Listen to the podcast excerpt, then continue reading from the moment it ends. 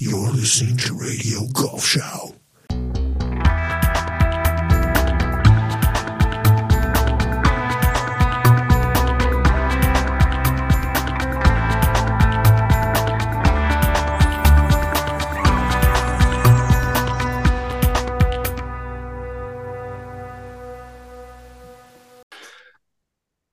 Guten Morgen, meine Damen und Herren. Ähm, herzlich willkommen zu einem kurzen Frühschoppen mit ähm, mir und Michael Basche. Grüß dich, Michael. Moin. Lieber Frank, moin. Ja, machen wir mal Frühschoppen. Machen wir gerne. Ja, warum nicht? 11 Uhr, 11.14 Uhr können wir mal machen. Entscheiden wir, wie du gesagt hast. Ähm, wir wollten ja uns ähm, ähm, da, dazu äußern, dass wir irgendwie mal über diese ganze Piff von PGA und DP World Tour Geschichte erzählen. Ja. Wenn sich der Staub ein bisschen gelegt hat, das hat er ja, aber wir wissen immer noch nicht mehr. Ähm, kurz vorher müssen, möchte ich heute gerne noch ein ganz bisschen über die US Open äh, sprechen, die ja auch noch nicht so lange her ist. Das war ja auch ähm, äh, vor sieben Tagen erst Moving Day. Und äh, du kannst dich bestimmt erinnern, dass im Laufe der Generationen haben wir ähm, gerade bei US Opens legendäre Rivalitäten, ähm, Triumph, triumphale Siege ähm, und auch heldenhafte Niederlagen erlebt. Ähm, und wir haben uns daran gewöhnt, dass sich zwar die Namen ändern, aber das Drama bleibt. Und ich weiß nicht, ob du es hattest, aber ich hatte dieses Mal ähm, das Gefühl, dass es ein bisschen an Atmosphäre gefehlt hat. Und vielleicht können wir kurz darüber reden, wo, woran, wenn, wenn du das auch denkst, woran das vielleicht gelegen hat. War es am Golfplatz, am LACC? Ähm, lag es vielleicht daran, dass die Zuschauerzahlen doch recht mager waren? Äh, lag es an dem No-Name-Gewinner oder lag es vielleicht auch an der, ähm, an der dritten Runde äh, Kommentatorrolle von Herrn Bauer? Ich weiß es nicht. Ich habe schon meine Ideen und da würde ich gerne drüber reden. Oh, bevor wir anfangen. Aber ja. Äh, ich sage ja ziemlich oft M. Und das wird mir auch immer wieder gesagt. Ich muss mir irgendwie, wir müssen uns überlegen, wie ich weniger M sage. Ich habe mir gedacht, wenn ich für jedes Mal, dass ich M sage, ähm, ich wollte ja sagen, ein Euro in irgend, an irgendjemand spende, aber das wird unheimlich teuer. Ja, ja. ähm, ich bin auf dem Weg, das M zu verlieren. Michael, Ähm. hat, hat dir auch der, der Mangel an Atmosphäre ähm, bei, in, aus, aus Los Angeles ein bisschen, hast du das Gefühl auch? Ähm, ich- weiß genau, was du meinst. Und es gab ja auch eine Menge Spieler, die das kritisiert haben. Ich persönlich habe da nichts vermisst. Ich bin natürlich wie die meisten auch kein Freund dieser Yabba Dabba Doo und Mashed Potatoes Blöcke. Ich nenne die immer gerne Blöcke oder Geblöcke. Ähm, das muss meiner Meinung nach nicht unbedingt sein, außer es ist Ryder Cup, da ist es nochmal was ganz anderes. Ähm, ich fand es jetzt nicht so schlimm. Ich habe genug Beifall gehört, ich habe genug ähm, Jubel oder oder oder oder ja großes Erstaunen, Erstaunen, erstaunt Rufe über über gute Schläge gehört. Also ich bin da eher entspannt, äh, was das betrifft. Ähm, wie gesagt, andere haben ja, haben ja da ganz andere Dinge vermisst. Matt Fitzpatrick, der immerhin Titelverteidiger war und dadurch natürlich auch ein gewichtiges Wort äh, mitzureden hatte. Ich glaube, es ist eine Mischung aus vielem gewesen. Die reduzierten Zuschauerzahlen aufgrund des ähm, eingeschränkten, äh, der eingeschränkten Kapazität des Platzes, aufgrund der eingeschränkten logistischen Möglichkeiten, Zufahrtsmöglichkeiten. Wir haben ja nur 22.000 oder 23.000 Zuschauer am Tag reinlassen können, weil der Platz nicht mehr aufnimmt. Früher haben sie bei US Opens 40, 50.000 pro Tag da gehabt. Da kommt viel zusammen, weniger Leute. Dann war natürlich ein großer Teil der Zuschauer waren Mitglieder von LACC und deren Angehörige, wo man jetzt mal sagen könnte, das ist generell mal more distinguished people, weil das ja nun wirklich ein sehr elitärer äh, Club ist. Ähm, und also da kommt, glaube ich, einiges zusammen. Aber generell fand ich diese US Open jetzt nicht spannungsarm. Ich fand sie auch nicht stimmungsarm. Nö, Ja. würde ich so nicht unterschreiben. Ja, du, du hast ja die, äh, du hast ja die äh, Besucherzahlen gerade erwähnt und ich habe mir das mal angeschaut.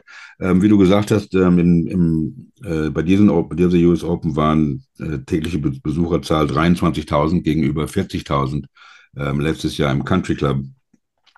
Von den 23.000 Tickets äh, waren aber 14.000 für die Suiten und die Hospitality Genau, genau. Ja. die, die ja ziemlich teuer sind. Also waren nur 9000 ähm, allgemeine, für die allgemeine Bevölkerung Eintrittskarten und davon hat angeblich der LACC nochmal die Hälfte gekauft. Das ja, ja. nur 4000, 5000 echte Fans gab und ähm, die, die, ähm, die vor Ort waren. Ähm, Los Angeles hat ja eigentlich eine ziemlich gute Sportkultur mit den, mit den Dodgers im Baseball und mit den Lakers im Basketball. Aber man weiß ja auch, dass halt diese, ähm, dass das eine Open, das war eine richtige High-End-Veranstaltung. Ja, man hat ja, die Zuschauer gesehen. Ähm, aber e-, egal, egal was mit dem, mit, mit den Zuschauerzahlen war, äh, der Platz selber hat ja auch viel Kritik äh, bekommen wegen den breiten Fairways. Ähm, ich habe viele Leute gehört, die, da war schon wieder ein M, ich habe viele Leute gehört, die, die sagen, oh, äh, eine US Open muss mit Even Par gewonnen werden und wie kann es sein, dass Tommy Fleetwood in, am, am Sonntag bei der US Open eine 63 oder 64 schießt? Das darf doch gar nicht sein, der Platz ist nicht worthy und so ein Zeug. Ich fand den Platz sehr gut. Ich fand, er hätte vielleicht ein bisschen schwieriger zugerechnet werden können von der USGA, aber dann ist die USGA ja auch eher ein, ein, ein ist ja der Verband, ist ja unser DGV, die haben natürlich nicht so viel Ahnung davon wie die, wie die PGA, äh, wie die PGA of America, die ja dieses Jahr mit der PGA, mit PGA Champion richtig gut zugelegt hat. Aber ähm, dieser No-Name Wyndham äh, wurde nach einem Hotel benannt. Das wissen wir ja jetzt. Ja, ja, ja.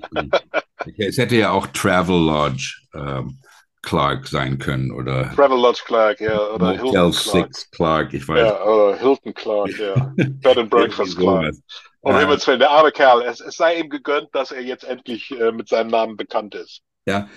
Aber lass mich noch mal, lass mich noch was zum ja, Platz sagen. Bitte, bitte. Ähm, ja, das ist sicherlich kein Platz, der in dieses, in diese Tradition von mir aus auch in das Klischee der US Open Plätze ähm, ähm, reinpasst, die ja den Claim für sich beanspruchen, the hardest test of golf. Ähm, da gebe ich, da gebe ich dir völlig recht. Äh, ich sag mal Nadelöhr, schmale Fairways, äh, metertiefes Raff, so ungefähr, mhm. was auch immer. Ähm,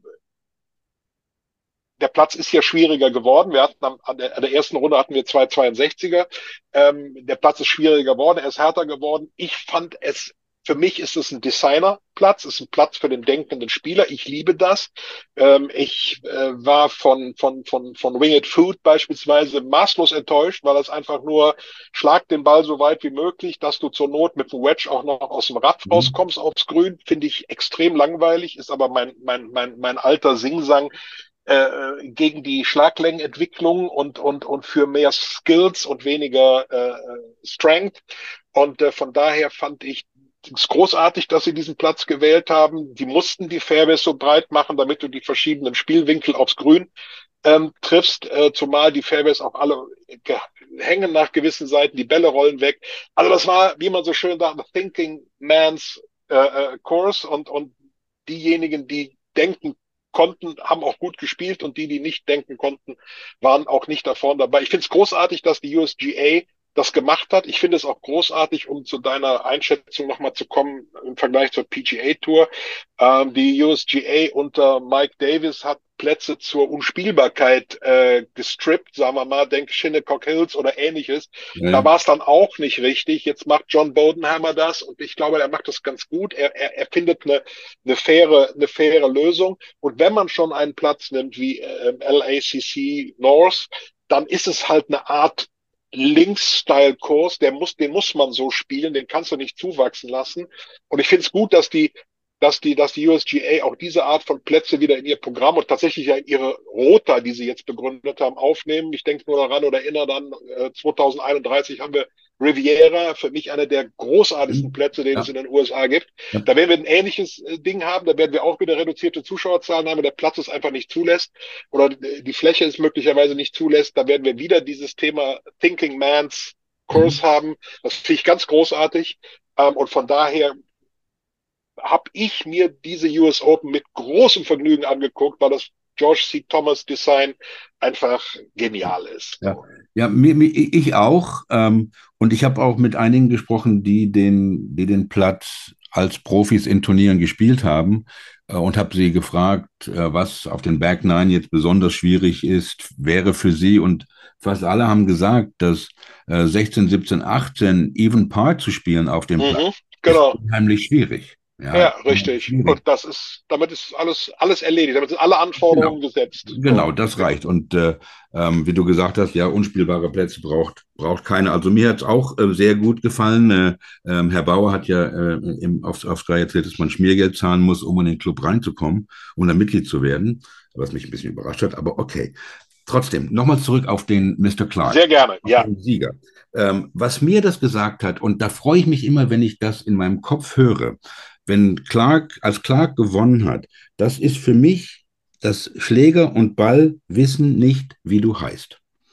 Ähm, ge genau das. Ja, also kein Spieler hat irgendein Patent, und das trifft ja für uns genauso zu, für die, für uns Hacker. Ja, aber auf der PGA Tour mit der Tiefe jetzt, ja, kein Spieler hat ein Patent auf niedrige Scores. Richtig. Michael Ja. Block bei der PGA. Ja.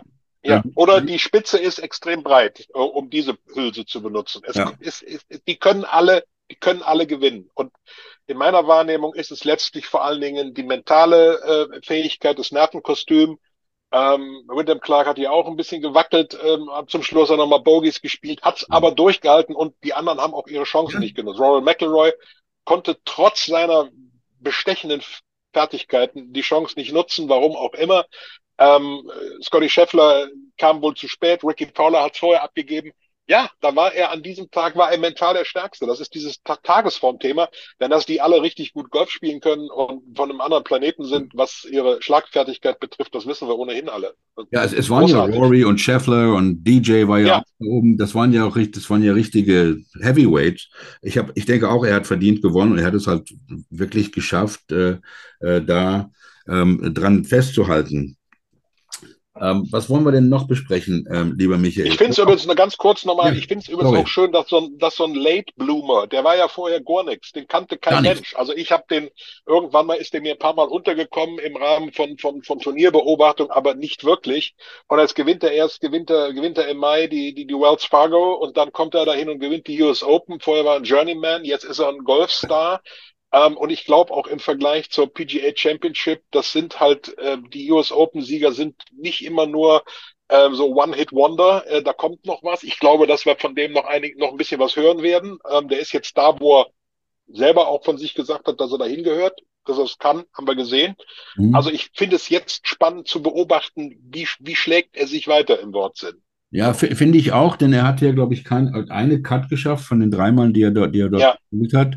Ähm, Ja. war aber bei den Bookies aber auch in den Top 30, so mit 60 zu 1 und ähm, hatte ja auch ein paar gute Ergebnisse, ähm, Ja. die, er, die er jetzt die letzten Wochen abgerufen hat.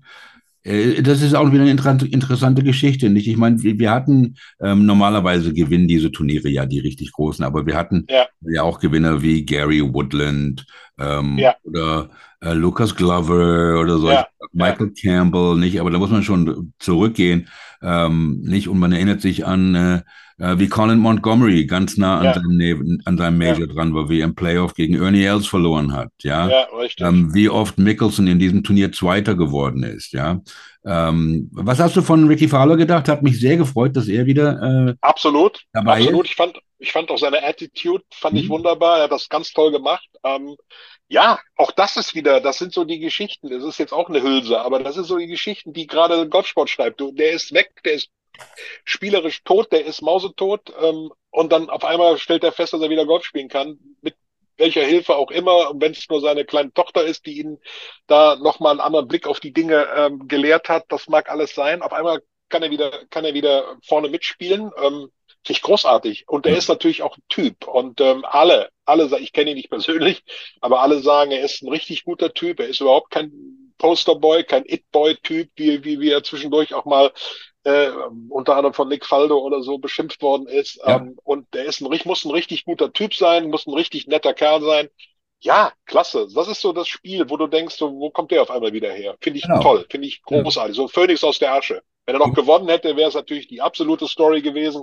Das wäre dann vielleicht ein bisschen too much. Ja. Ähm, aber jetzt haben wir die Aschenbrödel-Story von Wyndham Clark und das ist auch nicht so schlecht. Ja, so. genau, die, die haben wir jetzt auch. Und, und äh, Rickys Buddy JT hat äh, ja, Runden mit 14 Over sich abgemeldet. Äh, ja, Auf äh, einen Platz vor äh, Dead Fucking Last, aber so, so geht's halt. Aber ich, ich, ich denke, diese, und vielleicht können ähm, Zuhörer, die so Golf spielen wie du und ich, ähm, diese Idee, dass Schläger, weil unsere Namen nicht kennen, äh, mitnehmen auf den Platz und da ein bisschen später äh, ein bisschen Spaß haben. Äh, Michael Block ja auch nicht. Die Schläger wussten auch nicht, dass er irgendein ein, ein Club Pro aus Schlag mich tot Missouri Ja. Ja, Ja, und, äh, richtig. Ja. hat äh, bei der bei der PGA Championship of Live TV mit Rory McIlroy in einer Gruppe ein Hole in One gemacht. Also äh, alles ist alles ist möglich. Ein kurzer Nachtrag zu unserem Rotofest, das wir ja immer haben für die Majors. Dieses Mal gewonnen von äh, Brother Burley, der der Win der Travelodge Clark mit dem 46. Pick äh, genommen hat. Gott sei Dank hat den jemand genommen, denn sonst hätten wir die Mickelson Kiowa Island Situation gehabt, wo wir Experten nicht in der Lage sind, einen Sieger zu ähm, finden. Ja, Gott sei Dank äh, bin ich kein Experte. Ich habe noch nie einen Sieger getippt. Nee, auch nicht. Äh, ich meine, das ist ja normalerweise ziemlich wild bei diesen Rotofests. Äh, Ja, aber dieses Mal war das erste Mal, wo Ted Long nicht dabei war. Der war beschäftigt bei der äh, German Senior Open Postleitzahlen zu schießen. Ähm, und ähm, er war also nicht dabei. Aber wir hatten wie immer viel Spaß und ähm, haben auch ein paar neue Sachen gelernt. Äh, David Ogren, der Mitglied in der PG, bei, bei der PGA Tour ist, ähm, hat auch ein bisschen erzählt über, über den Liv Piff, nee, ist ja nicht Liv, ja, Piff PGA äh, Geschichte. Und äh, da, da möchte ich mit dir auch, äh, da, da, deswegen sind wir heute eigentlich hier, über diesen ähm, äh, PGA Piff DP Pakt. Ja, Fakt. Wir wissen gar nicht, was es ist. Ja, was, was wir ähm, vielleicht machen sollten, es, es gab ja diesen unheimlich äh, ähm, guten, sage ich mal, na, was heißt unheimlich gut, diesen zusammenfassenden Brief, diese Stellungnahme von Tom Watson, ja. wo er, wo er die Fragen ähm, wieder aufgebracht hat, was eigentlich noch offen ist. Äh, was, was weißt du, lieber Michael, was wir nicht wissen über diesen Pakt? Ähm, ich weiß auch wahrscheinlich nicht mehr als, als, als die meisten wissen, die aufmerksam all das lesen, was in den, in den Medien äh, ist. Ähm, ich hoffe natürlich vor allen Dingen meine Leser. Nein, ähm, äh, was auch in den, in den US-Medien steht. Ähm, was, glaube ich, ganz entscheidend ist und worauf man nochmal hinweisen sollte, weil es auch in vielen Überschriften einfach Fall ist. Es ist keine Fusion. Äh, es wird immer von einem Merger gesprochen. Es ist keine Fusion. Ähm, die PGA Tour bleibt die PGA Tour. Sie bleibt eine gemeinnützige äh, äh, Vereinigung. Ähm, und es gibt eine neue Company, eine, eine, eine Limited Liability, also eine GmbH, ähm, die von der PGA Tour geführt wird, in der sich der, der PIF, der saudi-arabische Staatsfonds, Public Investment Fonds, mit einem bisschen Geld beteiligt. Der schickt seinen äh, Direktor Yasser Al-Rumayyan in den, in den, als, als, als Aufsichtsratsvorsitzenden. PGA Commissioner Jay Monahan ist Geschäftsführer oder Vorstand dieser neuen Company. Und der PIF hat als Investor für künftige Unternehmungen ein, ein Erstzugriffsrecht. Er darf sagen, okay, das, der Deal, der gefällt mir oder das Projekt, da, da möchte ich gerne investieren. Er ist der Erste, der darüber gefragt wird.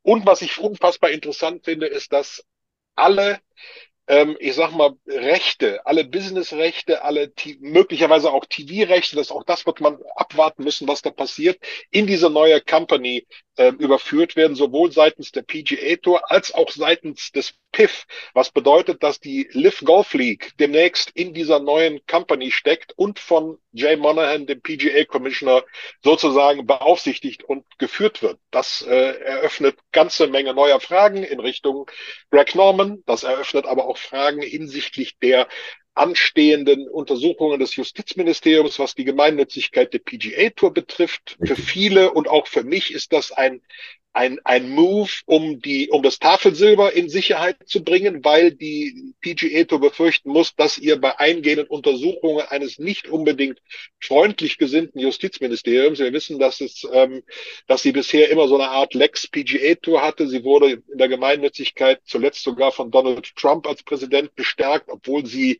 wo das eine sehr wackelige, sehr wackelige Angelegenheit ist. Jetzt bringen sie ihr Tafelsilber in Sicherheit, damit sie da nicht ähm, horrende Summen zahlen müssen wenn das US-Justizministerium zu einem anderen Ergebnis kommt. Also da sind für mich noch ein paar ganz andere Beweggründe drin, mhm. stecken da drin, als nur die reine das reine Zusammenkommen. Und für mich steht das Ganze unter dem Oberbegriff, wenn du sie nicht besiegen kannst, dann verbünde dich mit ihnen. Und was ich in dem Greg Norman Brief, das jetzt mal als letztes, genau das habe ich auch schon ähm, wahrgenommen und auch geschrieben, der PGA Tour muss es ganz offensichtlich wirtschaftlich, finanziell schlechter gehen, als sie es immer gesagt hat. Und das, was sie gerade aktuell in ihren Circuit schießt an Designated Events, an, an, an, an Player Impact Program, ist, wenn man so will, ein Kredit auf die Zukunft, was auch immer die da belehnt haben. Ihre Sponsoren haben nicht mitgespielt, die haben nicht in den Topf, in den bekämpft Lift-Topf mit eingezahlt. Angeblich soll Honda sogar deswegen abgesprungen sein. Was auch immer. Mhm. Ähm, also das war, das war ein Wechsel auf die Zukunft, den Monahan da ausgestellt hat und die Nummer geht halt offensichtlich nicht auf, weil er das Geld von den Sponsoren nicht zurückkriegt. Und jetzt hieß es dann wahrscheinlich auch, wir müssen uns mit ihnen verbünden, weil wir diesen Krieg tatsächlich, und das habe ich ja von Anfang an gesagt, tatsächlich nicht gewinnen können, wenn wir ihn nur auf der Basis von Geld führen. Er hat es zwischendurch versucht, scheint nicht ganz so auszugehen, was die was den Geldspeicher und die Belastbarkeit des Geldspeichers betrifft, ähm, wie er sich das vorgestellt ja. ja, das traditionelle Geschäftsmodell von der PGA Tour war ja anscheinend bedroht durch, durch was Norman äh, mit den Saudis da gemacht hat. Ähm, trotzdem sind ja gerade die, die Gruppen, die, die, die Spieler, die Medien, die, Spon die Turniersponsoren, ähm, die haben alle keine Ahnung, welche Vorteile dieser Pakt Richtig. hat.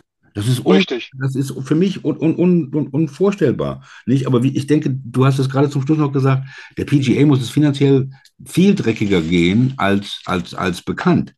Ähm, warum sind die, warum waren die Spieler nicht einbeschlossen in, in, in diese wirklich wichtigen Diskussionen? Wenn, ja. wenn es der PGA Tour finanziell so, so dreckig ging, dass sie die Kohle brauchen von, den, von PIF. War PIF die einzige Möglichkeit, die einzige Lösung? Gab es einen Plan B?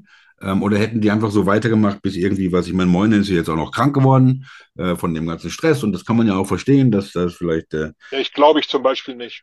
Ja, was, dass er krank ist? Ich glaube nicht, dass er vom Stress krank geworden ist. Ich glaube, er hat sich aus der Schusslinie gebracht. Ist meine Meinung. Ja. Aber ich, das ist jetzt pure Spekulation. Das ist jetzt pure Spekulation. Ja. Schuss aus der Schusslinie raus, so wie er sich ja eigentlich immer aus der Schusslinie gezogen hat. Er hat sich, erst hat er sich hinter Rory McElroy versteckt ähm, und dann hat er, jetzt versteckt er sich hinter einer, einem Unwohlsein. Das mag berechtigt sein, vielleicht tue ich dem armen Mann Unrecht, um Himmels Willen, aber für mich ist das auch, ich habe das schon mal spekuliert und das ist natürlich pure Spekulation. Aber ich glaube, dass auch Monahan zur Disposition steht, so wie Greg Norman zur Disposition steht. Das, was da in der Vergangenheit, in dem, in dem vergangenen Jahr passiert ist, auch an, an, an Animositäten gegenseitig, das lässt sich nicht einfach vom Tisch wischen. Natürlich, mit Geld kannst du alles zudeckeln. Und wenn es um Kohle geht, dann sind wir alle wieder Freunde und dann zählt auch Feindschaft nicht. Das mag alles richtig sein. Aber dürfen eins nicht vergessen, und das ist für mich der entscheidende Faktor. Der, derjenige, der künftig im Weltgolfsport das Sagen hat, heißt Yasser Al-Rumayyan. Das ist der mhm. Chef des PIF. Als, äh, sagen wir mal, als, als, als Aufsichtsratsvorsitzender dieser neuen Entität, der steckt, steht, sitzt demnächst auch im Verwaltungsrat der PGA Tour, der sitzt am Geld, er hält demnächst PGA Tour, DP World Tour und alle auf Deutsch gesagt am Fressen mit seiner, mit seinem Geld. Ob das zwei Milliarden oder fünf Milliarden sind, interessiert ihn gar nicht. Angeblich soll ja die Live League 2024 noch weiterlaufen. Also mhm. das Geld, äh, bisschen Geld geht da auch auch noch hin, ist dem Piff auch egal, so viel Geld, weil wir sind bei 620, 700 Milliarden Dollar, die die haben und die gewinnen jedes Quartal 40 Milliarden dazu. Also ich meine, ja. die lachen sich tot über, über, das ist für die genau. Peanuts. Genau. Das und das ist für mich der entscheidende Faktor. Der ist der starke Mann im Weltgolf und deswegen, und damit auf deine Frage, deswegen haben die das auch ganz still und heimlich ausgekungelt mit Jimmy Dunn, dem, dem Strippenzieher, ähm, weil das, das wäre ein solcher Sturm geworden. Jetzt, mhm. man sieht ja, wie, der, wie die amerikanische Politik auf diesen Deal reagiert. Man sieht, wie die Spieler reagieren. Ja. Ob das ein McElroy ist, der sowieso sich, wie hat er ja auch gesagt, fühlt wie ein Opferlamm.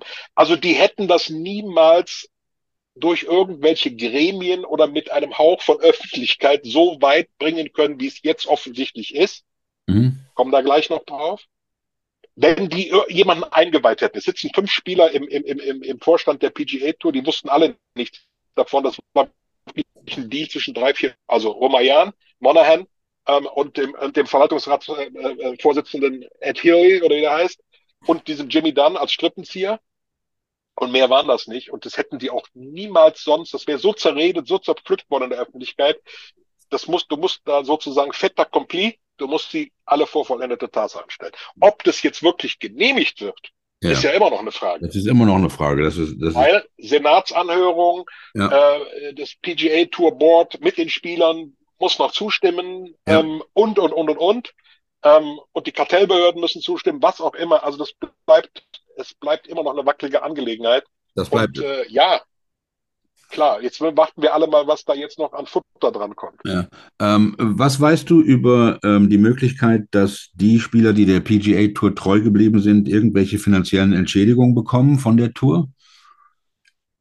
Davon wird ja geredet. Das ist, äh, es hat, hat auch der, der Piff oder Romayan hat das sogar gesagt. Das haben alle gesagt. Tom Watson spricht es auch an. Ich finde es komplett absurd. Also ich habe die Frage auch schon gestellt. Ein Rory McIlroy, der immer gesagt hat, ich spiele da nicht, weil mir nicht gefällt, wo das Geld herkommt. Mhm.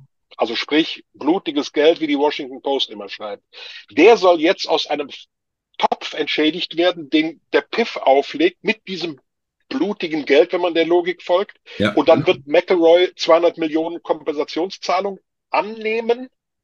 Ja, das ist genau das Gleiche. Das finde ich, das, da, da bin ich jetzt gespannt, wie es da weitergeht. Ja. ja. so. Oder John Rahm, der auch gesagt hat, das gefällt mir alles nicht. Oder andere, die ja ganz eindeutige äh, moralische Bedenken geäußert haben. Das wird ja auch in dem Tom Watson Brief angeschrieben, äh, angesprochen. Ähm, die sollen jetzt Geld nehmen, das nur mühsam kaschiert wo es herkommt, wenn es nicht direkt aus dem Topf ist. Es gibt ja auch das Gerücht, dass der Piff selbst einen Entschädigungstopf auflegt. Mhm. Das kann ich mir, das kann ich mir nur sehr mühsam vorstellen. Oder das würde mich mal interessieren, wie dann die Charaktere und die Charakterfestigkeiten ausgeprägt sind.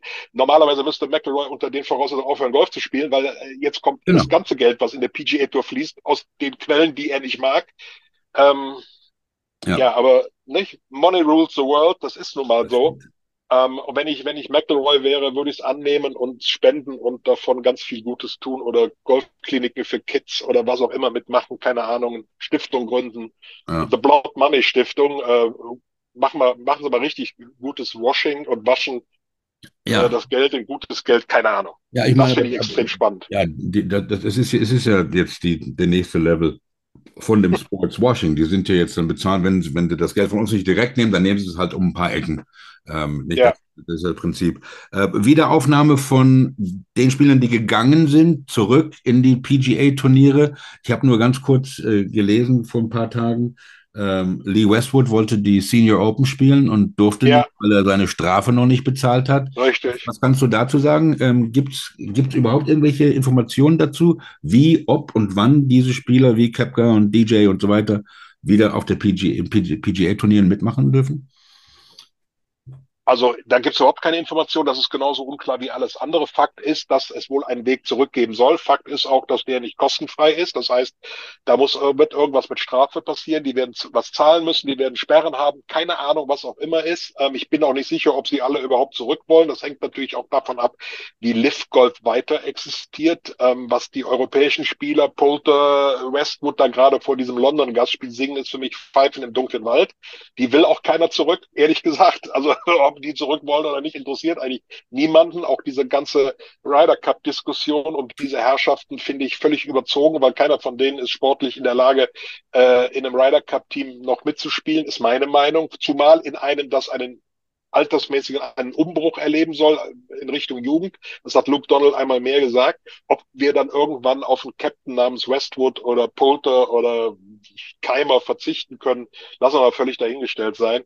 Ähm, wir haben genug gute andere Spieler auf der, auf der, auf der European Tour oder auf der DP World Tour. Ich bin da, da ein bisschen härter in meiner, in meiner Haltung. Aber es wird natürlich, die Amerikaner werden sich es nicht entgehen lassen, solche Leute wie Brooks Köpka oder, oder DeChambeau oder wen auch immer wieder zurückzukriegen, ähm, weil sie natürlich auch genau wissen, sie müssen das vermarkten und sie müssen ihre PGA Tour vermarkten. Die haben genug gute Spieler, aber deswegen ja. werden sie es nicht an, an, an, an guten Namen gebrechen lassen, wenn sie die kriegen können. Nein, und das ist ja gerade diese, diese, das ist jetzt nicht die Rivalität, die ich vorhin angesprochen habe, diese sportliche Rivalität, aber das ist ja dann gleich genau diese Good Guy, Bad Guy Situation, die wir noch Ja, hatten für die Almoni Master, äh, ja, Masters, die, die, die, die, die, die Frauen im Moment nicht haben. Äh, wenn, richtig. wenn der DJ und wie immer die alle heißen, von der Liv wieder auf der PGA Tour spielen können, dann hat man ja automatisch wieder eine Riv- Rivalität kreiert, die für die Zuschauer interessant sind. Wie die Sponsoren. Möglicherweise. Ja. Möglicherweise sehe ich aber gar nicht so, weil wenn ich daran erinnere, US Open, John Rahm hat ähm, alle Einspielrunden mit Liv-Spielern gespielt, hat also ähm, in meiner Wahrnehmung auch oder in, in Wahrnehmung vieler sehr deutlich äh, damit äh, dokumentiert, dass er mit denen überhaupt nichts, äh, keine Probleme hat, sondern im Gegenteil ähm, durchaus äh, bereit ist, das alles Schwamm drüber. Ähm, das war für mich auch ein ganz eindeutiges Signal, was er da gesendet hat. Rory McIlroy hat sich angeblich mit Sergio Garcia wieder äh, vertragen. Wir sind jetzt auch keine Feinde mehr. Mhm. Deschambeau und Köpker sind vereint in, wie funktioniert eigentlich ein Franchise-System.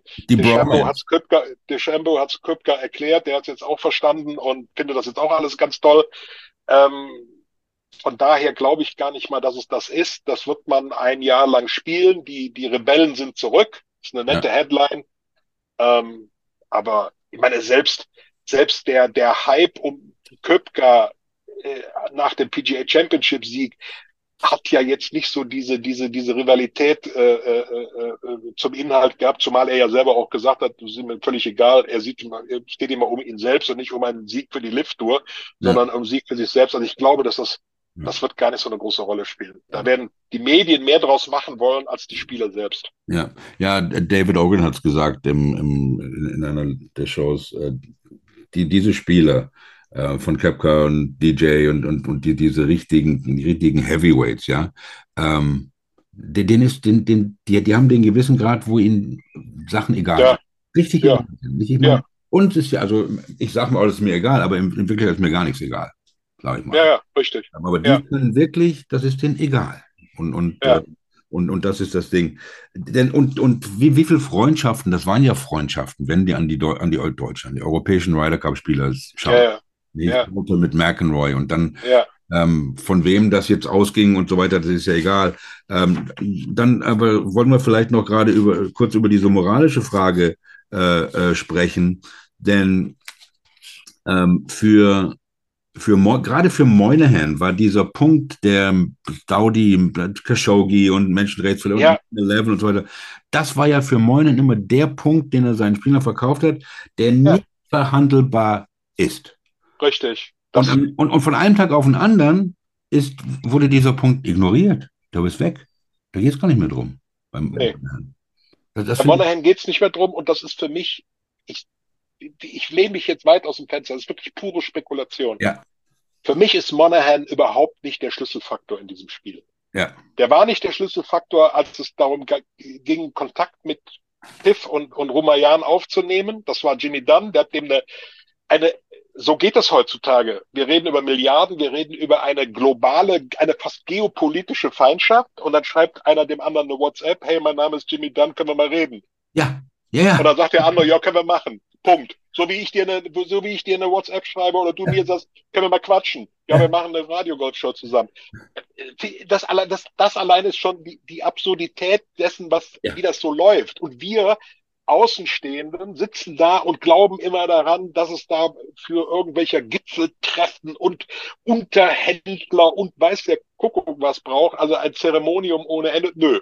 Die schicken sich eine WhatsApp und dann heißt es, komm, wir setzen uns an den Tisch, weil äh, Ja, let's ich meet in Paris. früher, früher gab es den Spruch, Pack schlägt sich, Pack verträgt sich. So, und wenn es ums Geld geht, dann ist es alles völlig egal, dann funktioniert das. Und dann ist Jimmy Dunn ist für mich der starke Mann in der Nummer. Monahan ist für mich nur, nur, ich sag mal, äh, äh, so eine Strohpuppe nach draußen wie Greg Norman auf der anderen Seite. Mhm. Ähm, Ja, genau. und, und deswegen ist es auch überhaupt völlig egal, was Monahan gestern erzählt hat in Sachen Moral, weil heute haben in der PGA Tour andere Leute das sagen. Jimmy Dunn, Ed Healy, der, der Verwaltungsratsvorsitzende und, und, und, die alle ja auch vorher schon Monahan für seine, für seine äh, Haltung kritisiert haben, dass er so unnachgiebig war, die gesagt haben, wir müssen ein bisschen flexibler sein, äh, wir müssen da anders agieren, nicht einfach nur Geld aufstapeln und die Türen zuknallen.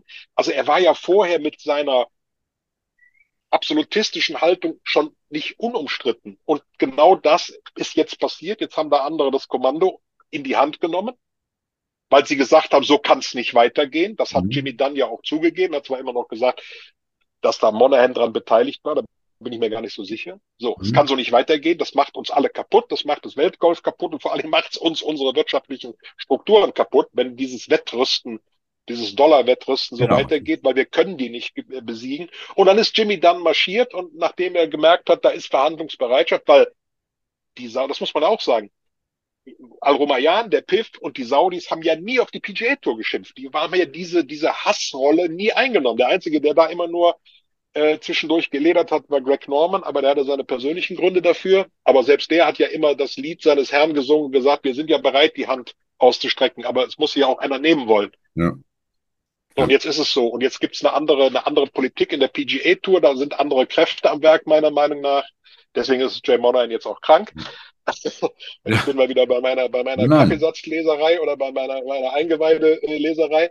Und ähm, ich sehe, ich sehe da nächstes Jahr, wenn das konkreter wird mit dieser neuen, ja, da wird er vielleicht noch ein halbes Jahr ähm, CEO sein oder wie auch immer. Ja, Keine Ahnung. Ähm, ich bin da, ich bin da felsenfest von überzeugt, dass die handelnden Personen längst andere sind. Ja. Und ähm, man hört ja auch immer, dass, dass die DP World Tour ist ja auch, da, auch dabei. Welche Rolle hat Pelli gespielt, wenn eine, glaubst du? Also ich hatte, ich hatte im, im, am Rande des Amundi German Masters ein sehr interessantes Gespräch mit, mit, mit Dirk Glittenberg. Dirk Glittenberg ist, ist Turnierdirektor sowohl der Amundi German Masters als auch der Porsche European Open und Chef von, von, von UCOM, der Medien, ähm, äh, Event und, und, und, und Player ähm, Agentur in Düsseldorf. Und er, wir haben auch darüber gesprochen. Ich habe ihn gefragt, wie, wie, wie erleichtert er über diese Entwicklung ist. Und ihm geht es natürlich um seine Turniere und vor allen Dingen um, seine, seine Porsche European Open, um da die besten Spieler zu haben. Ob die, egal, ob die nun bei Liv spielen oder, oder auf der DP World Tour, sprich Porsche Markenbotschafter Paul Casey, Martin Keimer etc. Und er hat mir gesagt, und das stimmt ja auch, er hat es bestätigt, dass Pelli war ja nie derjenige, der sich, sagen wir mal, Feinde geschaffen hat wie Monahan, der ein Feindbild aufgebaut hat wie Monahan.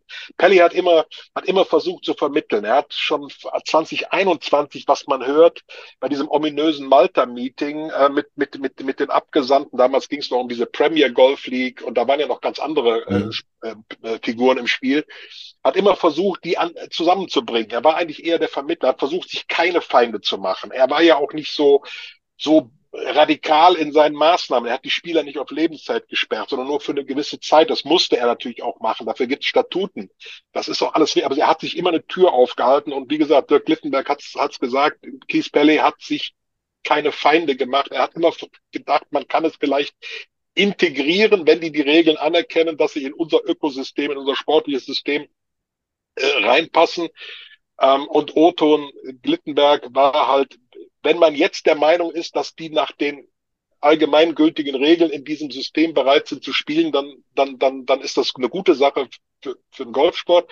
Und ich glaube, dass Pele ähm, ja derjenige ist, der vielleicht am ehesten in dieser ganzen diesem ganzen Konstrukt auf der auf der auf der auf der Establishment-Seite derjenige gewesen ist, der da eher einen etwas moderateren Weg im Umgang mit dieser mit dieser neuen Situation versucht hat zu gehen, aber da bei Monahan immer durchgekommen ist, ist eine andere Geschichte. Strategische Allianz mit der PGA Tour, ja, aber wir wissen auch, wer in dieser strategischen Allianz der, der, der Big Brother ist. So. Ja, ähm, äh, ja und jetzt äh, glaube ich, dass dass, dass, dass jetzt hat sich sowieso alles verändert.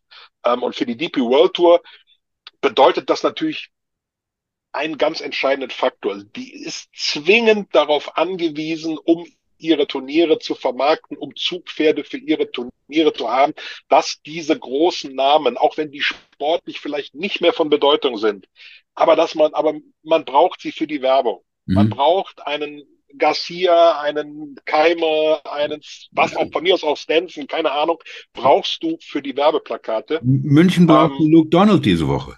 München braucht Luke Donald diese Woche. Ja, du musst, du musst einfach, du musst einfach diese Namen haben. Das ist das, was beim Fan draußen zieht. Ist völlig egal, wie die, wie die spielen, aber es sind die Zugnummern, es sind die Zugpferde.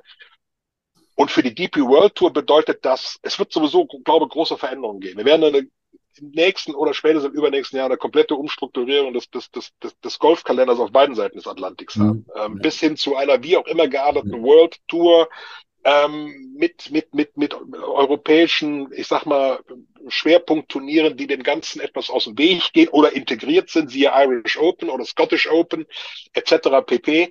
Ähm, und das ist, das ist in jeder Hinsicht. Erstens gibt's mehr Geld. Das tut der DP World Tour sehr gut. Die kann jeden, jeden, jeden, jedes, jedes britische Pfund gebrauchen oder jeden Dollar.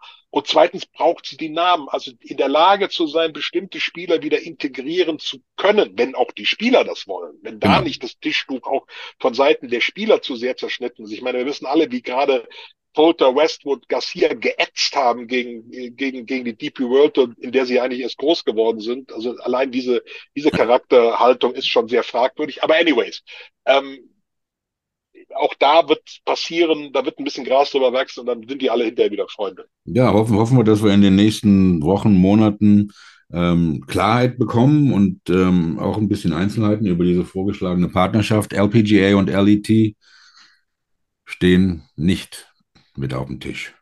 Doch, doch, doch, doch. Die werden auch davon profitieren. Auch das ist, ähm, das, auch das war in dem Gespräch mit, mit, mit Dirk Littenberg ganz deutlich. Die, die, die LPGA hängt an der PGA Tour, da ist, gibt's, gibt's, gibt's äh, äh Zusammenarbeiten, da gibt's äh, äh, Verbindungen.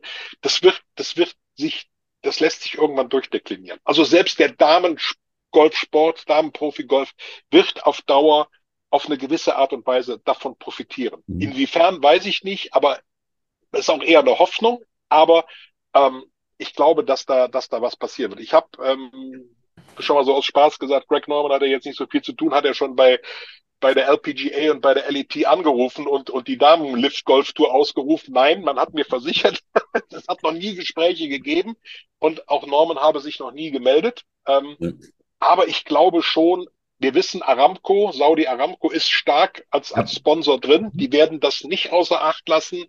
Ähm, und wenn es solche Turniere gibt, die so attraktiv sind wie das Amundi German Masters, was gerade in Berlin am Sediner See gelaufen ist, was wirklich ein tolles Turnier war, dann wird auch Al Rumayyan, der ja auch ein Golf-Fan ist, das muss man bei aller Kritik an Piff und Saudi, muss man das ja auch mal konstatieren, Al Rumayyan ist ein Golf-Nerd. Das ist ein ein begeisterter, ja. der ist Golfsport begeistert. Und ich glaube nicht, dass der, der sind, die sind, wenn sie schon den Golfsport vereinnahmen, dann werden sie sicherlich auch schauen, was das fürs Damengolf für sie bringt. Also ich glaube schon, dass Damen-Profi-Golf auf Dauer auch in irgendeiner Form noch mehr davon profitiert, als es jetzt durch Saudi Aramco eh, eh schon tut.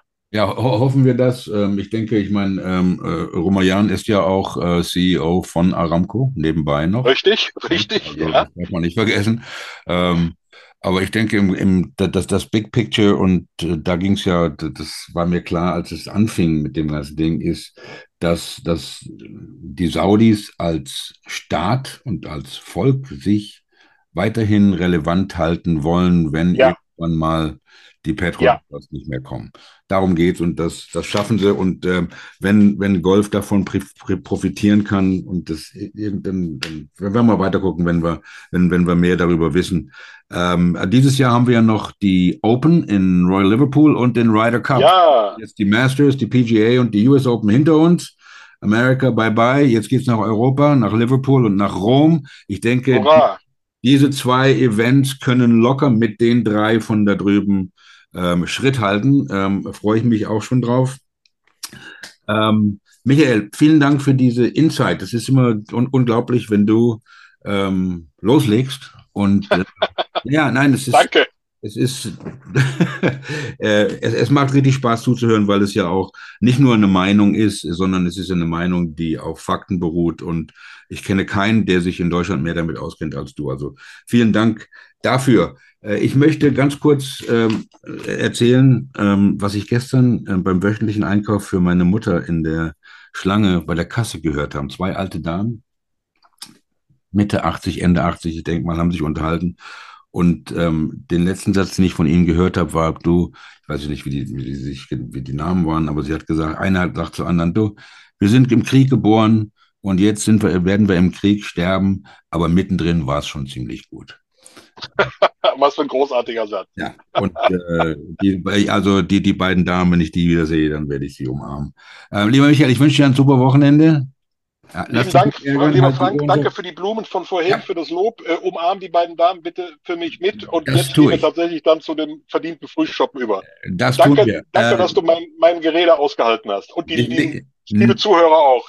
Nicht, nicht nur ich. Am Montagabend, Dienstagabend, Dienstag früh bei Ihnen, Rick Sessinghaus, der Coach von Colin Marakawa. Das war's. Ciao to the Linkland.